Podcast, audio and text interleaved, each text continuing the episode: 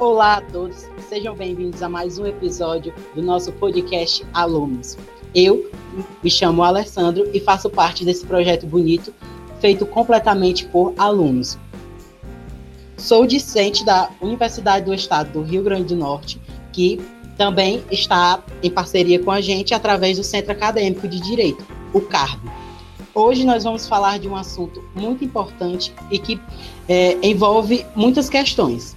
O nosso tema será Em Comum Unidade, um diálogo sobre as comunidades quilombolas.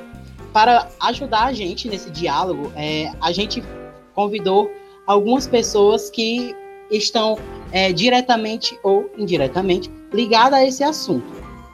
Também gostaria de ressaltar que vai participar do nosso, nosso diálogo a, a moradora de uma comunidade quilombola, a comunidade do, do Jatobá, do Rio Grande do Norte, Sandra, que também é presidente da Associação dos Moradores.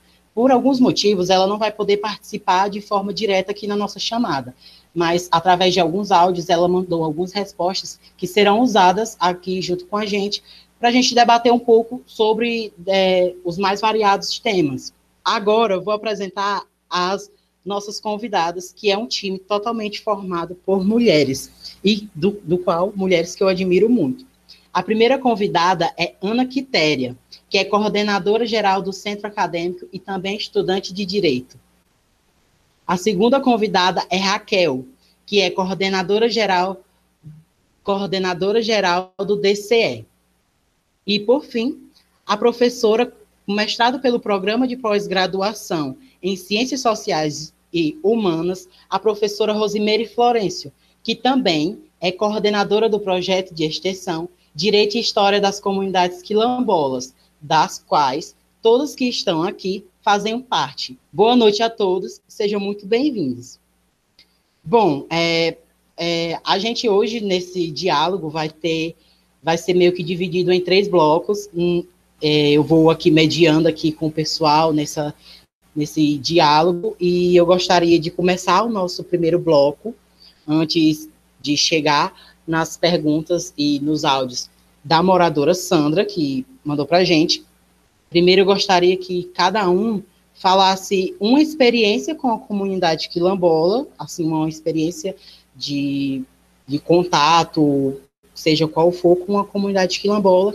E como todos que estão aqui é, também fazem parte do projeto de extensão Direito e História, podem trazer também alguma experiência relacionada ao projeto de extensão. Gostaria que Ana Quitéria começasse aí falando com a gente. Oi, é, eu gostaria de agradecer por estar participando desse momento, que é uma honra para mim é, estar falando sobre uma temática que eu tanto tenho gostado. É, como o Alessandro falou, nesse, nesse primeiro momento, para a gente falar sobre nossas experiências, é, e em destaque a uma experiência, eu queria pontuar a minha primeira experiência dentro do projeto. Né? O projeto Direito e História tem sido muito marcante na minha trajetória como estudante do curso de Direito. Eu posso dizer que eu me encontrei na, na universidade quando eu passei a participar de projetos, e em especial esse projeto. Né? Eu já estou no meu, na, na terceira edição, junto com o projeto, e a primeira edição do projeto foi na comunidade do Velame, no município de Baraúna, e lá eu tive a oportunidade de trabalhar com crianças, né? dentre todas as demandas da comunidade, algumas demandas que foram observadas pelo grupo, uma delas foi a participação das crianças na comunidade. E eu, juntamente com, com outros colegas do projeto, é, coordenei as atividades que foram feitas com as crianças.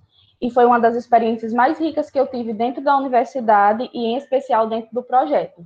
Para quem me conhece, eu tenho um apreço muito grande por crianças e adoro qualquer tipo de atividade que esteja relacionada a elas. E unir é, o projeto de Direito e História sobre comunidades quilombolas, comunidades rurais, a essa minha, minha vontade de trabalhar com crianças foi um momento muito rico e muito simbólico. Então, trabalhar com crianças dentro do projeto, é, discutindo sobre racismo, sobre representatividade, sobre a identidade delas, sobre as experiências delas nas escolas. Foi, sem tamanho, uma das, das maiores felicidades que eu tive dentro da universidade e também dentro do projeto. Então, em destaque, eu tenho essa experiência. Mas, durante esses três anos no projeto, né, que eu estou agora no terceiro ano, todo, todas as experiências no projeto são muito ricas, mas eu destaco em especial essa. Bom, é, agora eu gostaria que Raquel também falasse um pouco sobre sua experiência e acrescentar também, porque ela também participou do projeto de extensão Direito e História, que ela pode acrescentar também. Olá, pessoal, ouvintes, né? Primeiro, é, agradecer o espaço e parabenizar essa iniciativa, né? Eu tenho acompanhado os, os episódios e fico muito feliz por ter sido chamado por um deles, né? Porque eu estou achando a produção muito boa e parabéns a todas e todos os envolvidos. Então, é, eu sempre tive uma, assim, um fascínio pra, por estudar políticas públicas, consolidação de cidadania. Então, quando a professora Rose é, abriu o edital para o projeto, eu logo me inscrevi. E o que me chamou mais atenção no projeto, né, a gente primeiro passou por uma parte de uma parte teórica, né, de estudar os textos e tudo mais. E quando a gente foi para a parte prática, o que mais me chamou atenção, que como a Quitéria falou, foi na comunidade do Velame, conhecido como Nova Esperança, e a sensação de coletividade, né, que lá tem, a sensação de, de, de família mesmo, até porque são famílias, né, mas assim, as, é, como eles chegaram até lá, né, que um, um chegou em Baraúna, conseguiu trabalho e começou a, a trazer um, um participante da sua família de cada vez, até que conseguiu montar a família assim, e isso é o que mais me chamou a atenção, né? Essa sensação de, de, de coletividade que a gente viu, né? Que a gente pôde presenciar. Tanto na parte estrutural mesmo, da, da, das casas e tudo mais, quanto quando iam conversar, porque sempre eles se falavam coletivo, né? Não, porque a gente veio para cá, porque a gente trabalha aqui, e, e, isso foi assim muito fascinante, né? A gente vem é, um, uma vivência muito individual e quando a gente vê isso é, é bem chocante, assim, bem interessante. Show, Raquel. É, agora eu gostaria que a professora Rosimeire falasse um pouco, porque eu tenho certeza que ela deve ter muitas histórias para acrescentar. Então, gente, é, inicialmente eu quero parabenizar a, iniciativa é, dos, dos, estudantes né, da organização do podcast e também parabenizar o CARB é, e dizer da satisfação né, que eu tenho de estar aqui com vocês né, e de podermos partilhar um pouco de nossas experiências, né, de nossas parcerias com as comunidades quilombolas.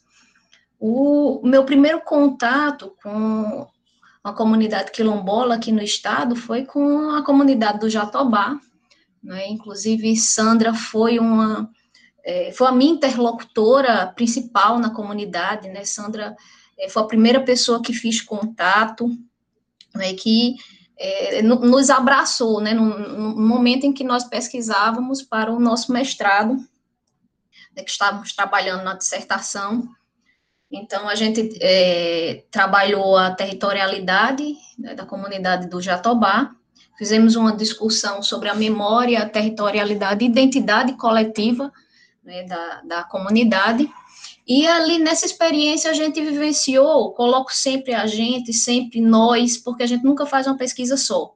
Né? A pesquisa, ela sempre passa por esse processo. São várias pessoas, são os autores que a gente lê, é o orientador que está construindo com a gente, enfim, são os amigos que partilham de conhecimento, é a comunidade que partilha de conhecimento, então vou estar sempre usando né, nesse sentido.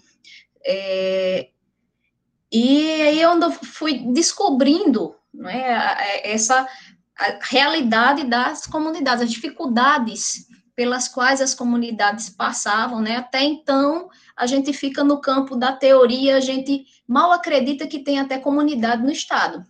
É possível que muitas pessoas não saibam que nós temos comunidades quilombolas no estado do Rio Grande do Norte. Né? E aí, quando a gente vai estudar e quando a gente é, entra em campo, a gente descobre que temos aproximadamente 60 comunidades no estado. 31 comunidades certificadas pela Fundação Cultural Palmares.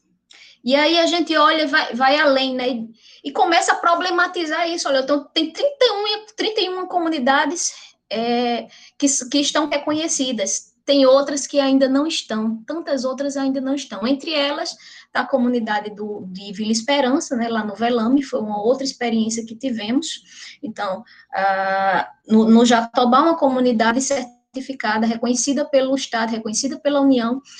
No segundo momento, uma comunidade que ainda não é reconhecida, mas que também é uma comunidade quilombola, é uma comunidade que tem é, o seu passado ligado, né, uma história de resistência à escravidão, é uma comunidade que tem um vínculo com outras comunidades quilombolas, inclusive reconhecidas, né, como é o caso da comunidade do Arrojado, de, de onde eles estão vindo, né, lá em, no município de Porto Alegre, enfim. Então, aí nós tivemos né, essas, essas experiências também no projeto de extensão, nós retornamos ao Jatobá, nós fomos até a comunidade Vila Esperança, né, e agora nós estamos direcionando os nossos trabalhos para a comunidade do Arrojado, né, lá no município de Porto Alegre. Uma das falas da professora é que foi sobre dizer que às vezes que muita, é capaz de ter muitas pessoas que não sabem que no nosso estado tem comunidades quilombolas. Eu gostaria de dizer que eu precisei entrar na universidade para ter esse conhecimento e para estudar sobre isso, né? A gente passa o nosso ensino médio e essa também é a grande riqueza do nosso projeto de extensão, por ter parceria com o curso de história, né? Porque a gente passa todo o nosso ensino médio sem ver ou sem ter nenhum contato com comunidades tradicionais como um todo. E quando a gente comenta com alguns colegas nossos sobre participar de projetos de extensão com comunidades quilombolas, eu já fui inclusive questionada de, mas em qual comunidade vocês vão? Aqui tem comunidade quilombola? Então, é, é uma deficiência, eu acredito, do, do nosso ensino mesmo, no sentido de que a gente não, não estuda isso, não vê isso, e uma discussão tão importante, eu pelo menos tive só, só vim ter contato dentro da graduação, né? Então, acho que é, é bem complicado. Pois Bom, é, o projeto. também. Opa. O projeto tem bem, tem bem esse direcionamento, né? A gente, é, com o projeto, busca dessa, esse retorno às comunidades, é? no, no sentido de contribuir com a organização delas. Né? O projeto tem esse objetivo, nós não temos como meta é, levarmos um conhecimento pronto para a comunidade ah, mas ao contrário, nós temos como meta contribuir com a organização daquela comunidade. Então, a gente trabalha na perspectiva de atender uma demanda que surge da própria comunidade. Né? Então, nós não trabalhamos numa perspectiva de educação bancária, né? também é, bom, é, é, importante a gente registrar isso, né? a gente foge dessa, dessa perspectiva fechada, né, que é a educação bancária, que é esse, esse despejo de conteúdo, né, isso não funciona né, em termos de recepção por parte das comunidades. E aí a gente tem vivenciado, conseguido vivenciar muito isso, né, perceber muito dessas dificuldades. Por exemplo, a comunidade de Vila Esperança, é, no, no trabalho que nós realizamos lá, eles tinham como principal demanda e compreender melhor né, o, o, o, o que é o que vem a ser uma comunidade quilombola, para saber se eles se encaixam nessa perspectiva oficial do Estado, nesse conceito que o Estado não é, é criou para conceder ou reconhecer cidadania para as comunidades, para ampliar, para implementar, garantir esse direito. Então, são vários direitos que estão previstos em leis destinados às comunidades, porém você precisa receber uma certificação para ter acesso a essas políticas públicas. Então, o que é que, a, que o pessoal da comunidade de Vila Esperança quer? Eu quero saber se eu me encaixo. Eu quero saber se eu me encaixo nessa perspectiva do Estado e se eu posso receber é, essa assistência. Raquel estava falando, eu interrompi. Não, é, falando também, eu queria falar justamente que projetos de extensão tem um peso assim muito importante na universidade, nas universidades, né, principalmente as universidades públicas, porque é uma resposta que a gente dá à comunidade, né, é, é um, um retorno e tudo mais. Como a professora estava é, falando, né, a gente não leva algo pronto para as comunidades, mas a gente é, leva diálogos e esses diálogos a gente vê as demandas, como foi, por exemplo, o trabalho de monografia, né, de conclusão de curso, foi sobre a consolidação da cidadania na comunidade Vila Esperança, né, no Velame, lá perto de Baraúna. E no nosso primeiro encontro, a gente foi conversar sobre a vivência deles, como eles chegaram até ali, como anteriormente, e como o Rose falou, né? E daí a gente teve demandas. Inclusive, é, a gente começou a conversar sobre o que é quilombo é, no segundo momento que a gente foi lá, né? Na segunda visita, justamente no primeiro, eles estavam é, querendo saber que era quilombo e por que chamavam eles de quilombola. Porque surgiu essa demanda que eles falavam que quando eles iam para a cidade e tudo mais, é, sempre apontavam eles como os quilombolas. E eles não, alguns não se entendiam como quilombolas e todos é, e outros também não, não sabiam por que chamavam de quilombola. Aí no que voltamos, inclusive com a história do é, de um, um quilombo daqui do do Norte, que eles começaram a se identificar pela história é, parecida, pelos personagens que também assim tem personagens lá no na Vila Esperança bem parecidos. Então, isso é muito importante também, né? Porque a gente não deve hierarquizar, tipo, ah, a galera da universidade está indo nas comunidades, eles vão levar o conhecimento e a sabedoria. Porque não é assim, né? Não é assim mesmo, assim. A gente tem é, vários saberes, né? Inclusive, é, a gente também estudou sobre esses vários saberes antes de ir para as comunidades. E a gente vai lá, assim, é, educar, educando, né? Aquela coisa bem Paulo Freire mesmo. E disso sai uma coisa muito por isso que é importante a gente sair também da, da, dos muros da universidade, né? Para a gente humanizar, ser, sermos profissionais humanizados, que a gente realmente tenha contato com, com, com coisas reais, né? Não só com livros e doutrinas. Nós do direito, principalmente, né? Que temos muito é, essas caixinhas muito bem fechadas. Pois é. é. Como eu também faço parte do projeto de extensão, eu vou meio que falar também um pouco, algum. Eu tenho uma história muito legal do projeto de extensão e também falar um pouco do meu contato com as comunidades quilombolas. Eu acho que eu tenho uma história muito boa, que é quando foi para mim entrar no projeto de extensão. Eu soube do projeto de extensão junto com a professora Verusca, que também faz parte do projeto, com a professora Rosimeire, que elas foram avaliadoras da nossa disciplina de metodologia científica. E lá eu fiquei sabendo do projeto. E algum tempo depois, eu vi fotos de Quitéria com algumas crianças da comunidade quilombola. E aquilo dali me deixou, tipo, muito impactado de ver uma coisa totalmente diferente daquilo que eu estava vivenciando na faculdade. Eu, tipo, eu pensei, meu Deus do céu, isso aqui é muito fora desse negócio aqui, todo fechadinho, tipo, quero participar. Aí eu lembro que passou um tempo depois e abriu, é, abriram as inscrições para o projeto de extensão eu e mais uns três amigos meus da minha turma, a gente foi.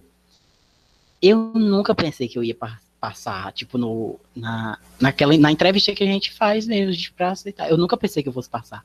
É tanto que eu dizia para meus amigos assim, não, você não vou conseguir passar não e tal. E os meninos que estavam comigo, meus colegas, eles estavam crentes que eles iam passar. Só que quando chegou na hora que saiu o resultado, eu passei e meus amigos, dois dos meus amigos não passaram. E eles ficaram muito tristes que não passaram. E eu fiquei tipo, meu Deus do céu, eu consegui passar. E isso é uma coisa assim que eu me sinto muito feliz. Eu que eu não sabe que não consegui passar porque para mim era eu não nunca não necessariamente vou passar em que eu fizer mas eu acho que para mim já é uma experiência muito boa, muito forte. Eu sou de comunidade rural, e eu já vejo o quanto é complicado só por ser uma comunidade rural, de tipo de ter acesso a tudo, ter acesso às políticas públicas, a saneamento básico, tipo coisas muito simples e é muito difícil de chegar aqui até a gente. Imagina uma comunidade quilombola. Tem muitos outros pesos é, que vêm junto com esse título, sabe? Porque, querendo ou não, essas pessoas elas carregam preconceitos com elas, elas carregam um monte de coisa que no, ao natural, por ser uma comunidade é, rural, já tem, e quando se torna uma comunidade quilombola, tipo, aumenta esse peso, sabe? É, uma coisa na fala de Alessandro, né, que eu queria comentar, foi sobre ele dizer, né, que quando viu as imagens no, do projeto, algumas fotos do projeto, ele percebeu que aquilo era diferente de tudo que ele via e vivenciava dentro da faculdade e da universidade. E, na verdade, todas as minhas experiências em projeto de extensão, é, eu tenho esse mesmo sentimento, né? Eu já participei de outros dois projetos de extensão e as experiências foram tão boas quanto é nesse daqui, né? Nesse projeto das comunidades. É, é sobre você também se enxergar de uma nova forma porque quando a gente entra num curso, é meio como se já delimitassem um caminho que você deve seguir. É, as, a, os passos que você deve fazer até você se formar. Você tem que participar disso, você tem que escrever sobre isso, você tem que estagiar em tal lugar, e, e meio que montam a sua trajetória. E quando você participa de um projeto de extensão, eu acredito que é, é como você se enxergar em um outro lugar quando eu comecei o curso, eu jamais imaginei que eu estaria pesquisando ou teria pretensão de pesquisar e me especializar nessa, nessa temática, mas é, o projeto foi uma experiência tão boa que eu só sinto vontade a cada dia mais de participar, de entender, de pesquisar. É uma temática muito boa e que são as experiências nos projetos que podem nos proporcionar isso. E esse sentimento, né, Quitéria, é, da riqueza, né, da experiência que a gente adquire é, na vivência, na partilha com as comunidades, né, como isso no, nos, nos, move, né, é, é tanto que a, esse, esse, nesse período, nesse semestre, nós deveríamos estar trabalhando a, com a comunidade do Arrojado, né, e devido à pandemia da Covid-19, nós não conseguimos estar não é, é diretamente, presencialmente com, com a comunidade. É?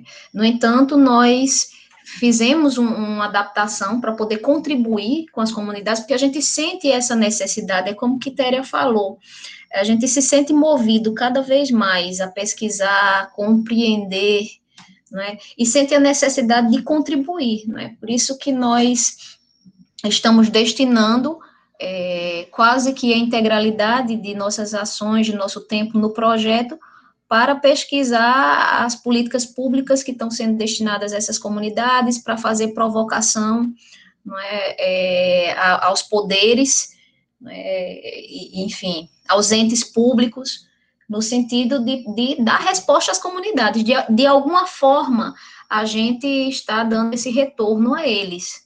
Não é? Tanto que é, como um, um último resultado agora, nós é, construímos um, um, uma nota né, com orientações para as comunidades, é, dando um, retorno das solicitações que fizemos a, ao, ao, Poder Executivo e a, a algumas secretarias, né?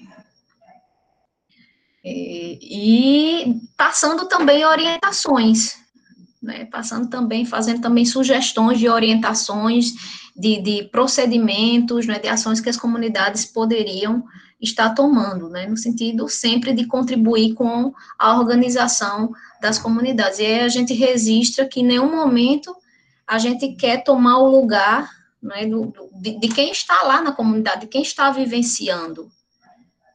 A gente tem muita clareza né, do nosso papel, que nosso papel aqui é contribuir.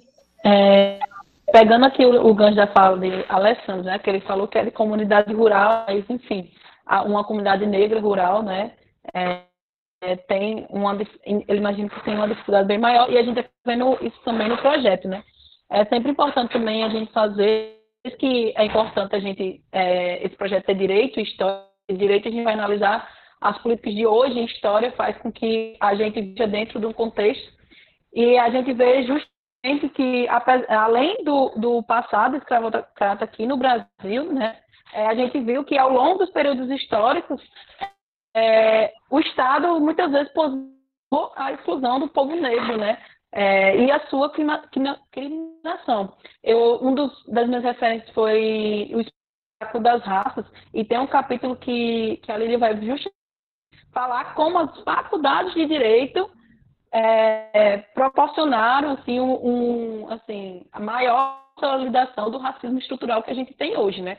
Porque ela vai falar justamente que nós do, do curso do direito estudávamos as leis penais, estudávamos as leis penais, né, no caso, do tempo, muito é, vindo é, do estudo lombroso, que o estudo é pelas os fenótipos, as características físicas, e não por coincidência eram as características físicas dos negros, é, mestiços, e, enfim.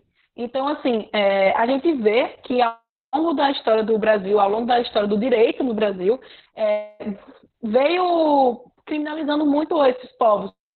A lei da capoeira, que proibiu a galera de, de praticar seus atos culturais no meio da rua. Isso é uma forma de tentar apagar, né? Ao mesmo tempo que, tipo assim, porque uma pessoa, é, um povo sem cultura, né, acaba se perdendo. É, e a parte de direito de história também é uma parte da gente entender assim, um direito assim mais como liberdade, né? Um direito não, não apenas fechado no, no positivismo de Hans Kelsen e tudo mais, mas entender o direito também como transformador social. Porque a partir do momento que a gente entende que o direito, todos esses anos, assim, a maior, a do tempo, foi feito para assim, manter o, o poder da classe homogênea do, dos mais ricos e tudo mais, a gente tem a oportunidade, nesse, grupo, nesse projeto de extensão e em outros que estão sendo desenvolvidos na, na Faculdade de Direito da UERN, a gente tem a oportunidade de ver o direito como outra ferramenta, não só como uma ferramenta de manutenção do Estado e aquela coisa muito técnico, tecnocrática, quase que não sai.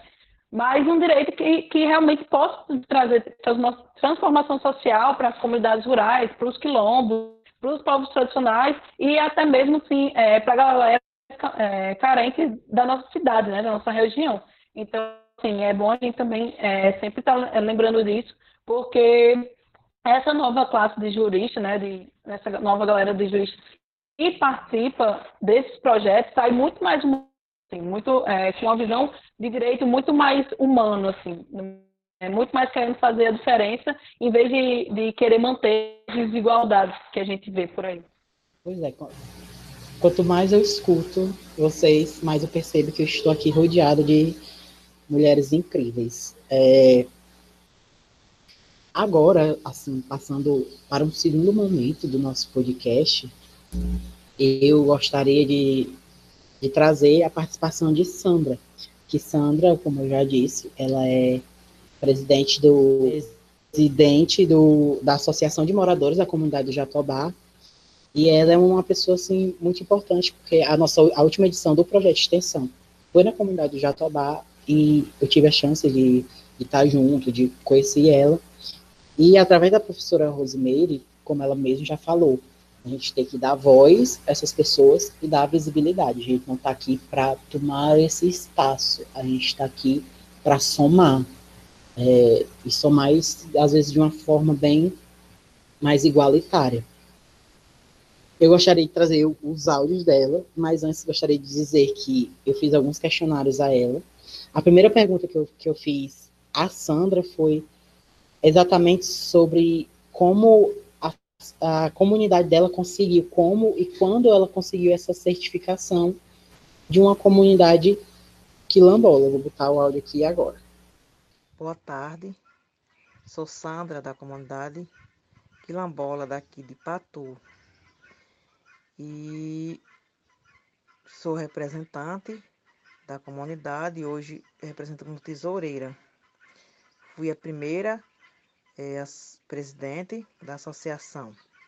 2004, é, nós iniciamos a associação com uma primeira abertura então, desde 2004 para cá, que a gente vem se movimentando. Me foge o dia, é agora, que foi que a gente conseguiu o título e o documento das terras. Mas foi um processo longo. A gente entrou como é, com pedido ao INCRA. E o INCRA veio, tomou a frente. Foi todo o processo. Foi um processo de 10 anos. Foram 10 anos de luta. E a gente conseguiu hoje o documento e também é uma das primeiras comunidades, né, do Rio Grande do Norte, é ter esse título, ter esse documento, foi a nossa comunidade, Jatobá. É, eu gostaria só, acho que pessoa melhor não teria com a professora Rosimeira que comentasse um pouco sobre essa, esse processo aqui para a gente. Então, é, essa partilha de, de Sandra, né, muito importante. É, esse, o processo do Jatobá. Jatobá foi um, uma das primeiras comunidades a iniciar o processo né, de, de titulação aqui no Estado. Então, né, é, nessas, nessa fase inicial, aí em 2004, nós tínhamos a comunidade do Jatobá, a comunidade de Capoeiras, a comunidade de Boa Vista dos Negros e a comunidade de Acauã. Então, essas comunidades, elas saíram na frente né, nesse, nesse processo de regularização é, fundiária. E tem vários fatores né, que, que vão interferir, vão ser decisivos para quem vai é, conseguir a, a, titulação ou não. Um deles foi que tiveram a comunidade do Jatobá, né, que, que desenvolveu melhor esse, esse processo. Elas foi 10 anos, né? Mas foi aqui é, de, dentre essas comunidades, foi a que melhor se saiu nesse processo, porque teve poucos questionamentos por parte dos moradores vizinhos, as pessoas que tiveram que, que ser retiradas, que tiveram que ser desapropriadas, né, para que a comunidade tivesse aí é, resgatado o, o seu território. Então, isso fez com que a comunidade do Jatobá decolasse nesse processo, né, avançasse nesse processo. É, então, se, quando a gente observa aqui o, a situação dessa, dessas comunidades, a gente percebe o seguinte: das 31 comunidades certificadas no estado, 12 dessas 12 comunidades não têm processos abertos no INCRA. Né? Então, você precisa é, receber a certificação na Palmares né, para você ser reconhecido como comunidade quilombola, e você precisa abrir o processo de, de titulação, de territorialização no INCRA, né? E aí são várias fases. Então, de todas essas comunidades, das 31, apenas uma está titulada, que é a comunidade do Jatobá. Isso serve para a gente ter a, a, dimensão da luta né, que essas comunidades vêm travando ao longo desse, desses anos, né, dos últimos anos. Então, a gente vai pegar esse processo de organização das comunidades aí a partir da década de 80 não é? Enfim, então é, é um, um, processo novo ainda, né? Comparado à organização do movimento negro urbano, né? Que vai, vai ter sua, sua origem aí na década de 30.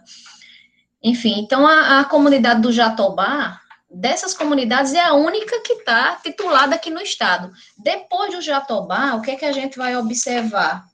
As comunidades de Acauã, e Boa Vista, que também tiveram os processos iniciados no INCRA em 2004, elas hoje estão em fase de titulação. É? É, vamos encontrar as comunidades de capoeiras, que também é, foi iniciada em 2004, e Macambira, que foi iniciada em 2005. É, essas comunidades estão agora em processo de desintrusão, né, que é justamente retirada dessas pessoas não quilombolas.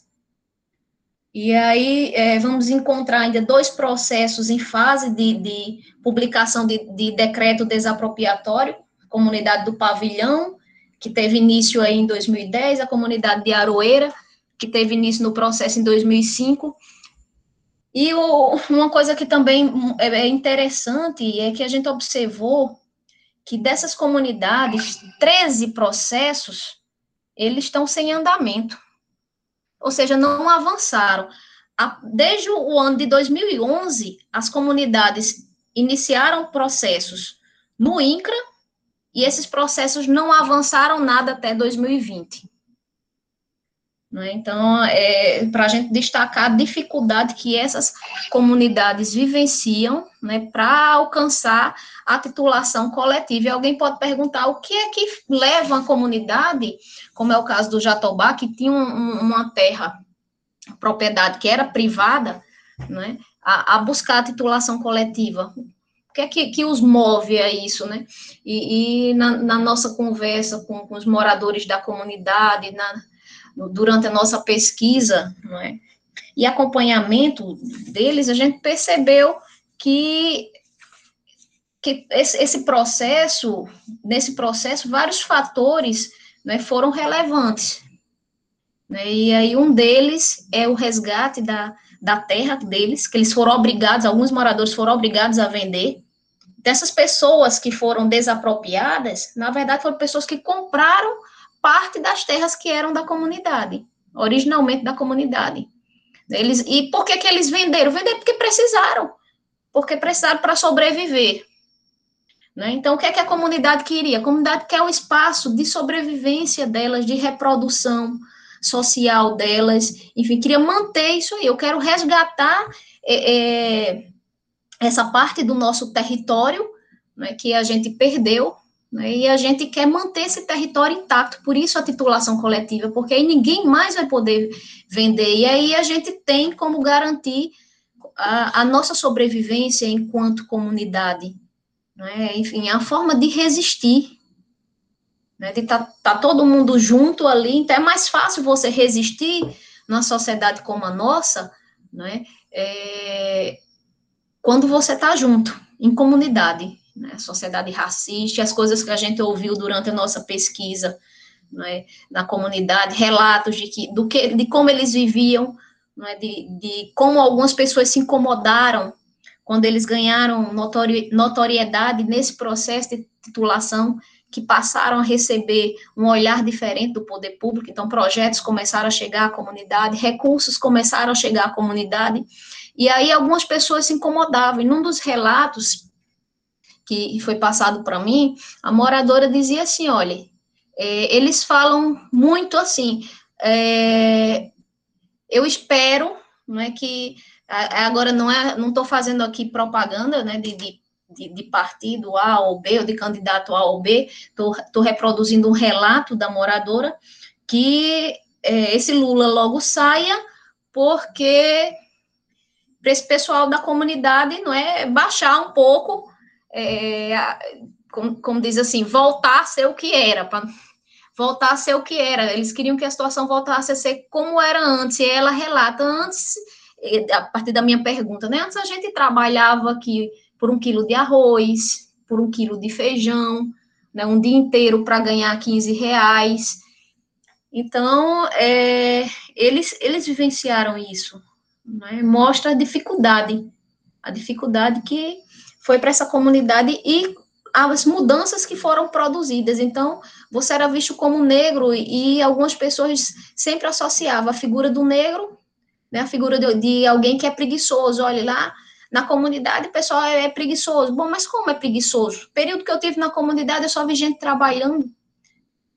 Né, eles sempre trabalharam, se organizaram, construir, ajudaram a construir cisterna, estavam sempre trabalhando é, na, na no, nos espaços comuns da comunidade, enfim, então é, é, algo do que eu vivenciei lá, né, e que retrata um pouco também um espelho da nossa sociedade, né, de como as pessoas costumam é, criar esses estigmas, né, com relação às comunidades. Eles sofrem de, de, duas formas aqui, por ser uma comunidade rural, como a Alessandro falou, né, e por ser uma comunidade negra. Então, eles sofrem do racismo também, sofrem muito né, com o racismo. É... Opa, alguém está falando? Desculpa. Pode continuar, É... Pronto, valeu. E outra coisa também, né, quando o Rose fez, ah, alguém pode Tá, porque eles tinham terras e mesmo assim tinham a, a titulação, né?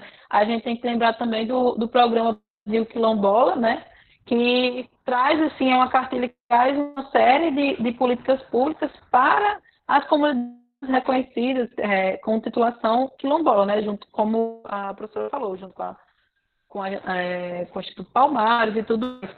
Então, assim, inclusive na, comunidade do Velame, né, a comunidade Vila Esperança, tinha muito nessa perspectiva, né, porque alguns já tinham vivido no arroiado, ou seja, sabiam de algumas políticas públicas é, de uma quilombola, no caso, é, o incentivo ao, à questão dos quilowatts, que, que no caso a conta de energia é, tem uma, uma, um desconto, ou até mesmo benzada, ou a questão da água, de cisterna e tudo mais. Então, tipo assim, essas políticas públicas só são é, é, conseguir, é, só são conseguidas, não, que é a palavra errada, mas enfim, só são alcançadas, pronto, consegui. Só são alcançadas a partir do momento que você é reconhecido em quilombo, né? Então, essas comunidades negras rurais, né, assim, intitulei meu trabalho porque Vida Esperança não tem ainda a titularidade, buscam isso também para isso, né? Como para sobreviver, porque precisa de política pública, precisa de, do mínimo de cidadania para para continuar vivendo, né? A gente viu a situação também lá no, lá no Vila Esperança também, não tinha ônibus para levar as crianças para a escola. As outras duas comunidades tinham, cada um faz, né? Seus ônibus para levar as crianças para a escola, mas a comunidade Vila Esperança não tinha. Então, assim, esse tipo de, de processo, por mais é, burocrático e tudo mais, vai assegurar direitos, vai assegurar políticas públicas do projeto Brasil Bola, né? Quitéria queria falar? Desculpa. É, eu ia falar sobre a minha primeira experiência na comunidade do Jatobá, né? Eu lembro que quando a gente visitou lá pela primeira vez o projeto, foi em outubro de 2018.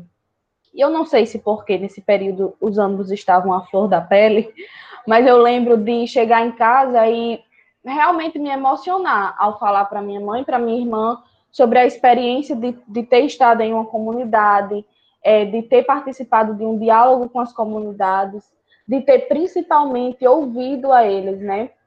Sobre essa escuta ativa quando nós estamos em uma comunidade, sobre ouvir os relatos é, de, de dessas das conquistas dele, desse processo, como foi difícil, mas como eles tiveram é, é, acesso a muitos direitos depois da, da titulação da, e da certificação, né? Então, eu acho que a experiência de estar na comunidade de Jatobá foi muito rica, e ouvir o relato de Sandra nos faz lembrar das outras vezes que a gente já esteve na comunidade é, e ouviu eles contarem essa história, contarem das dificuldades, mas contarem principalmente sobre é, como o sentimento de coletividade é, faz com que eles cresçam sempre, né? Então, é, ouvir as comunidades é sempre muito bom e ouvir o relato de Sandra sobre esse processo é, é enriquecedor. Uma coisa que Raquel falou, né, sobre o acesso de, das políticas públicas, como para eles ainda se, tornam, se torna difícil. As crianças do, da Nova Esperança, lá no Velame, eles tinham essa dificuldade de chegar até a escola, né? O ônibus não passava para eles, eles tinham que ir a pé, e quando você chega na, na escola, é, você ainda tem avaliação de professores para dizer que, ah, porque na comunidade eles são preguiçosos, ah, porque o desempenho dos alunos quilombolas é inferior, porque eles reprovam muito, porque eles têm preguiça. Mas uma criança que precisa ir para a escola a pé, andar a, talvez até mais de uma hora para chegar à escola, é, como que você pode dizer que uma, que uma criança dessa tem preguiça de ir para a escola? Não gosta de ir para a escola, né? Então, é somente no, no, na convivência, no diálogo com as comunidades que você consegue é, perceber e enxergar os processos deles, as dificuldades e, e, também as riquezas que a gente encontra dentro das comunidades. E aí também, Quitéria, é, você falando, né, e a gente vai dando aquela é, viajada, né, levado justamente para aquele momento pensar também como é o acolhimento né, que, que essas crianças, esses jovens recebem é, na escola. Né, o ensino formal, o ensino formal está abrindo espaço para contemplar a cultura, é, a vivência das pessoas das comunidades quilombolas.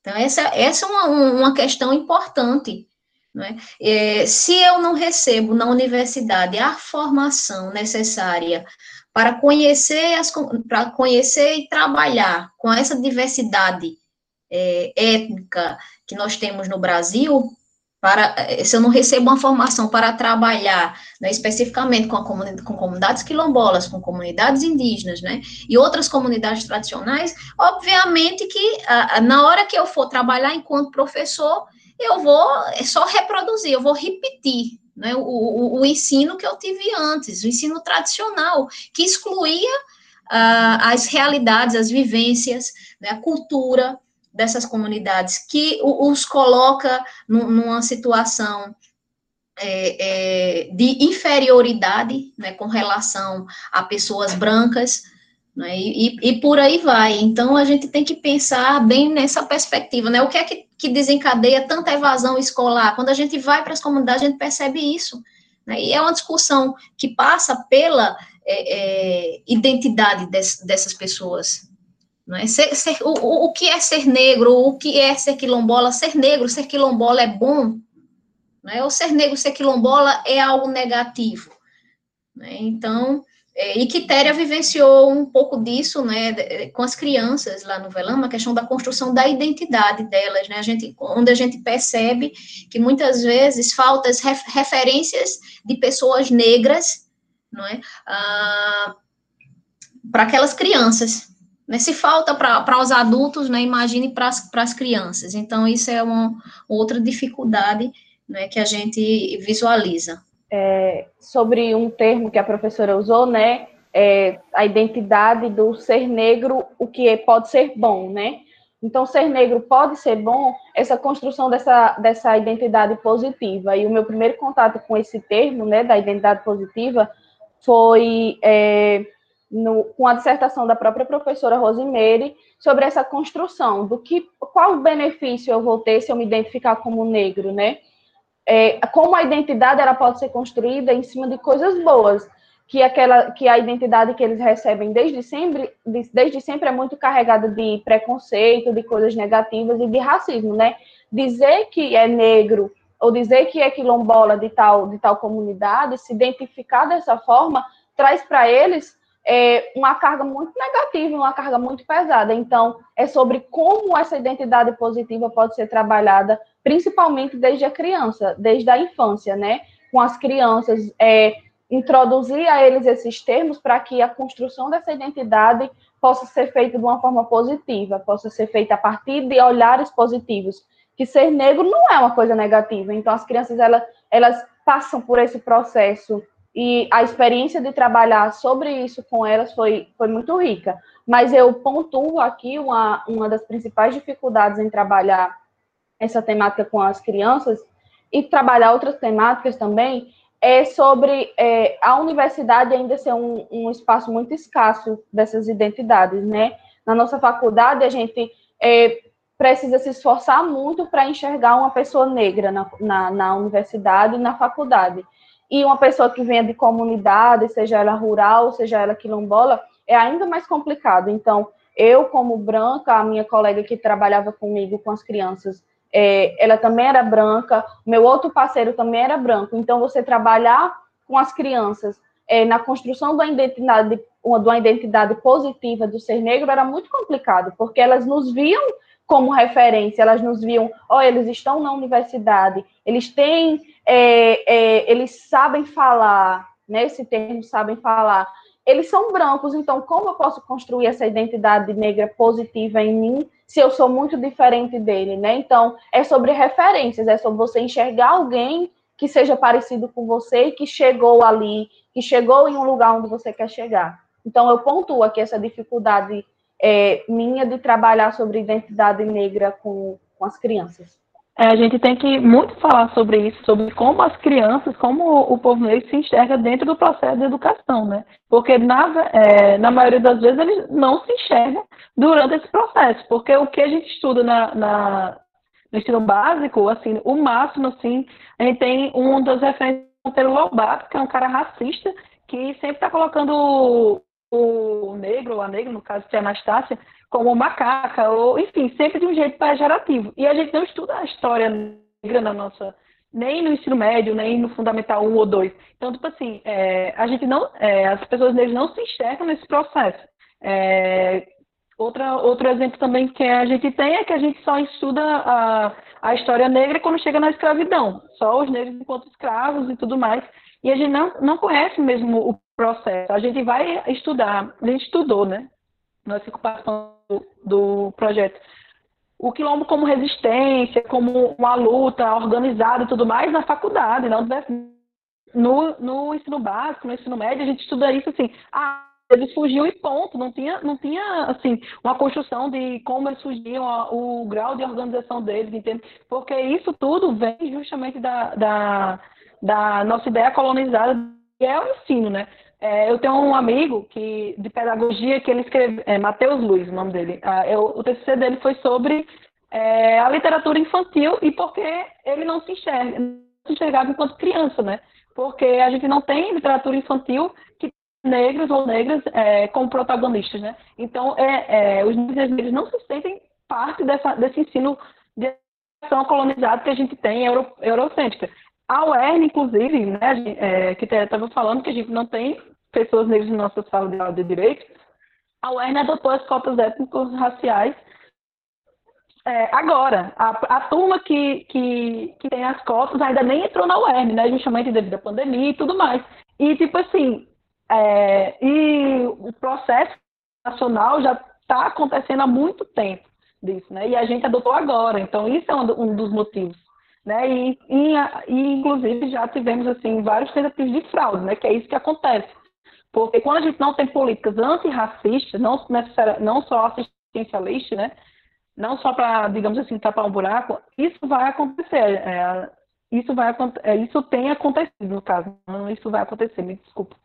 Então é isso, não se enxergar nesses processos é muito complicado porque as pessoas não se sentem pertencidas àqueles locais.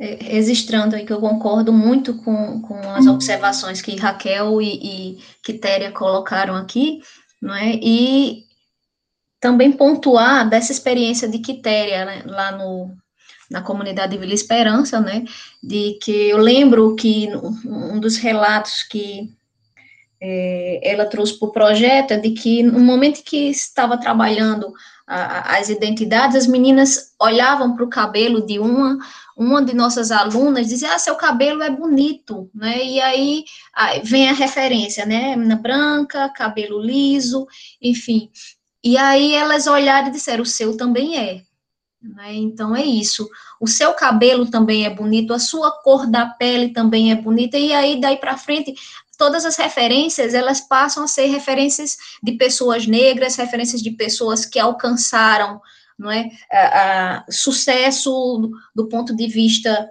é, profissional, não é, vem, não ficar também restrito ao futebol, então você tem aí no cinema, você a referência no cinema, você tem a uma referência é, no, no, judiciário, você tem uma referência no, no, no, executivo de pessoas que ocuparam espaços, né, um médico, enfim, em várias profissões.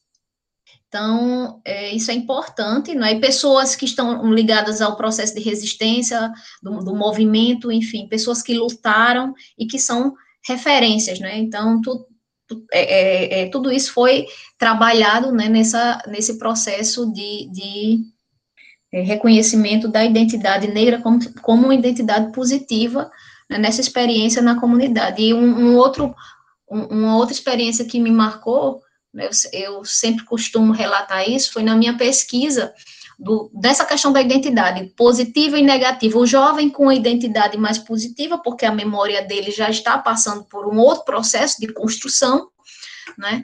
Ah, é uma outra memória, né? e a memória da moradora mais antiga lá no, no Jatobá, né? uma das moradoras mais antigas, assim, que era a dona Dulcília, né? e eu perguntei à dona Dulcília o que é, ela achava, dona Dulcília, o que a senhora acha desse, desse, desse processo aqui das terras, de, do estado das terras para a comunidade, e ela fez, fez um, um, um gesto para mim, né, um, é, de desconfiança, né? E ela disse: desde quando se dá terra para negro?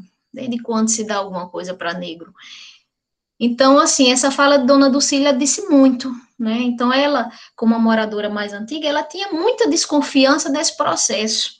Né? Desde quando o Estado deu alguma coisa né, para o negro, de 1850, da, da lei de terras para frente, então eu só estou retirando. Né? Eu, na verdade, eu não concedo, eu excluí os negros desse processo.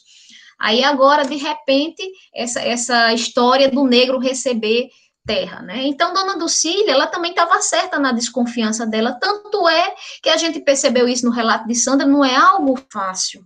Foram dez anos de luta, dez anos de luta para a gente chegar né, onde chegamos, para alcançarmos essa titulação. E tantas outras comunidades que ainda não avançaram nesse processo, porque eh, você tem uma política pública, mas você não tem um orçamento é, destinado para a garantia dessa política pública. Isso tem acontecido é, com relação às comunidades quilombolas. Não tem sido destinado recurso para esses processos de titulação.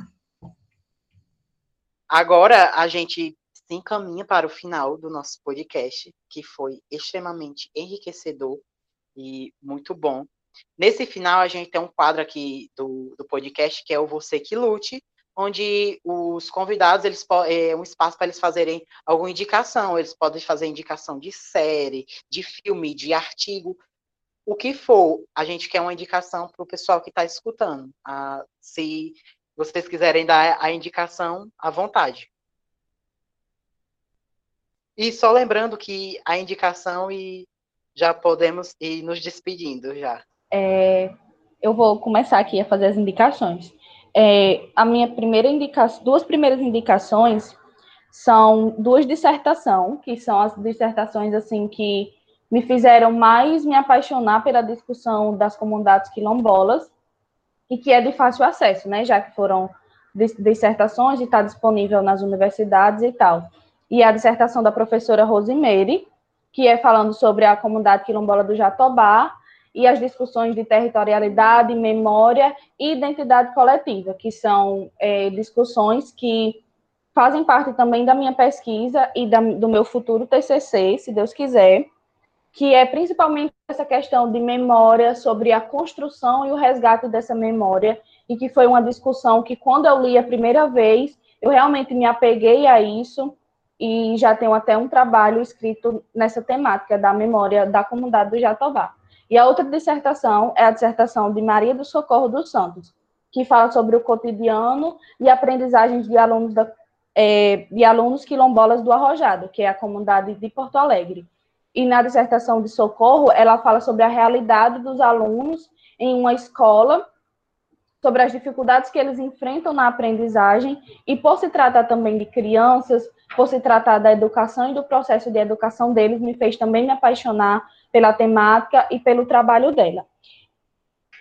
E para me despedir, eu gostaria somente de agradecer pela oportunidade de estar aqui é, falando e discutindo é, sobre uma temática que eu, que eu gosto muito, as pessoas que me conhecem dentro da, da FAD, é, as pessoas que conversam comigo sempre me vêm falando e discutindo sobre isso, porque quando, eu acho que quando você pesquisa, quando você estuda e quando você se engaja é, em uma coisa que você faz com o coração, que você faz com, com prazer, eu acho que é, você mostra para as outras pessoas a felicidade que é trabalhar e pesquisar sobre isso.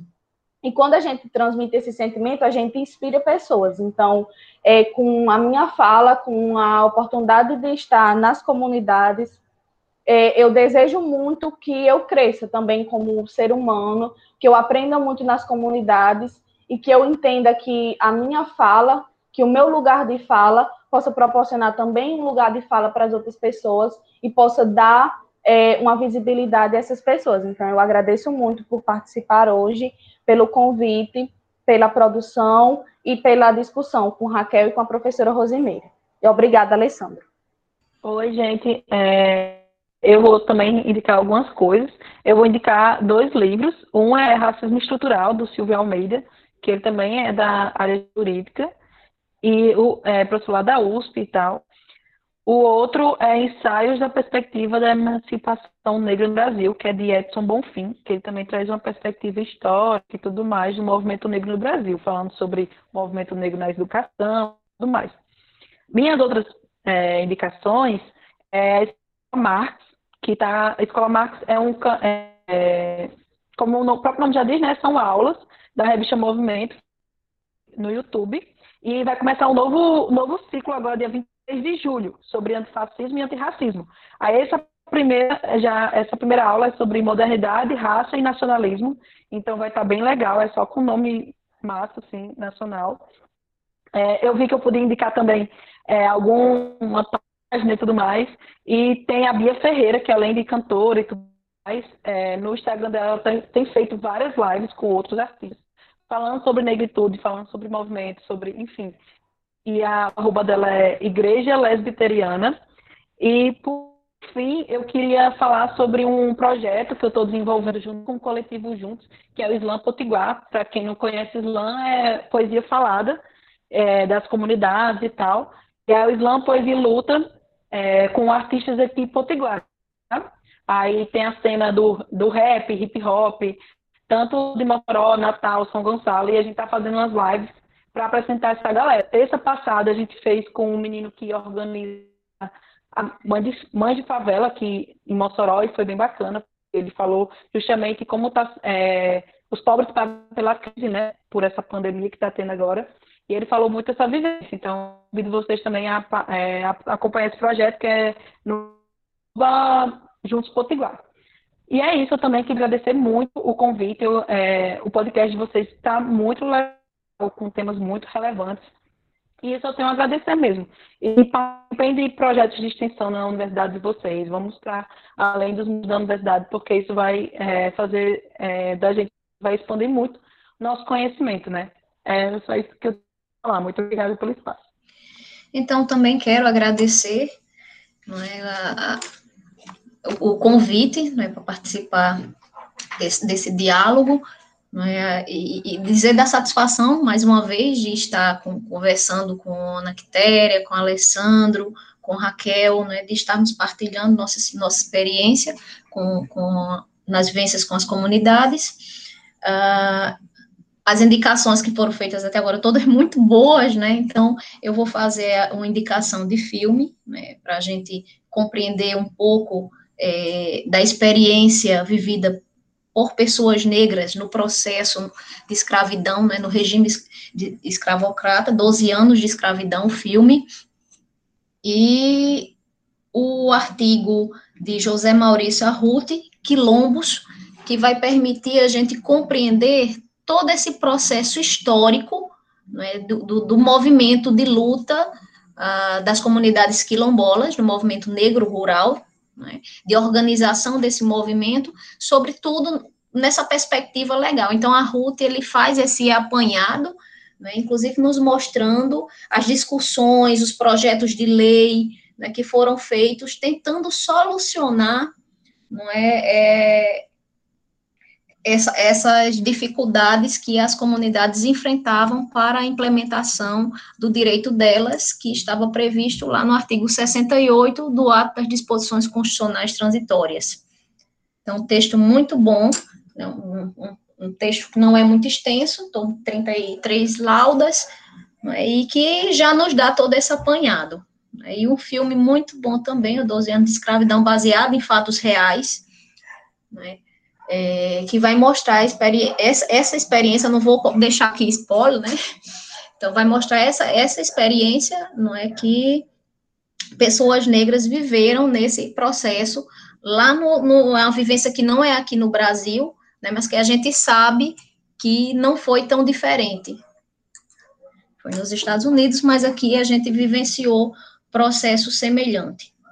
Também o, o livro Negros do Riacho, né, do professor Luiz Assunção, que é um pesquisador aqui do, Rio Grande do Norte, professor da UFRN, né, que trabalha bastante tempo com as comunidades quilombolas aqui no estado. Bom, é, eu acho que a minha maior indicação que eu tenho para fazer hoje é para o pessoal conhecer o projeto de extensão Direito e História das Comunidades Quilombolas, que é um projeto de extensão do qual eu amo muito, né? À toa que eu estou participando, já na minha segunda edição.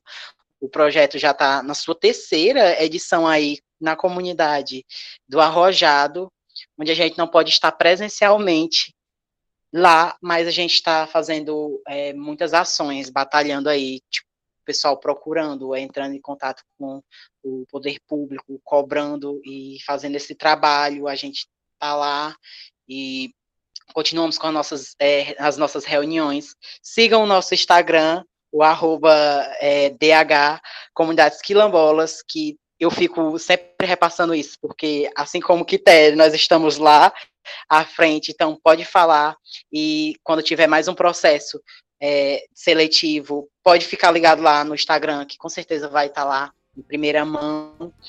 E é isso, é, gostaria muito de agradecer a todas. Quitéria, que está sempre aí com a gente. Qualquer coisinha que a gente fala, ela está no meio.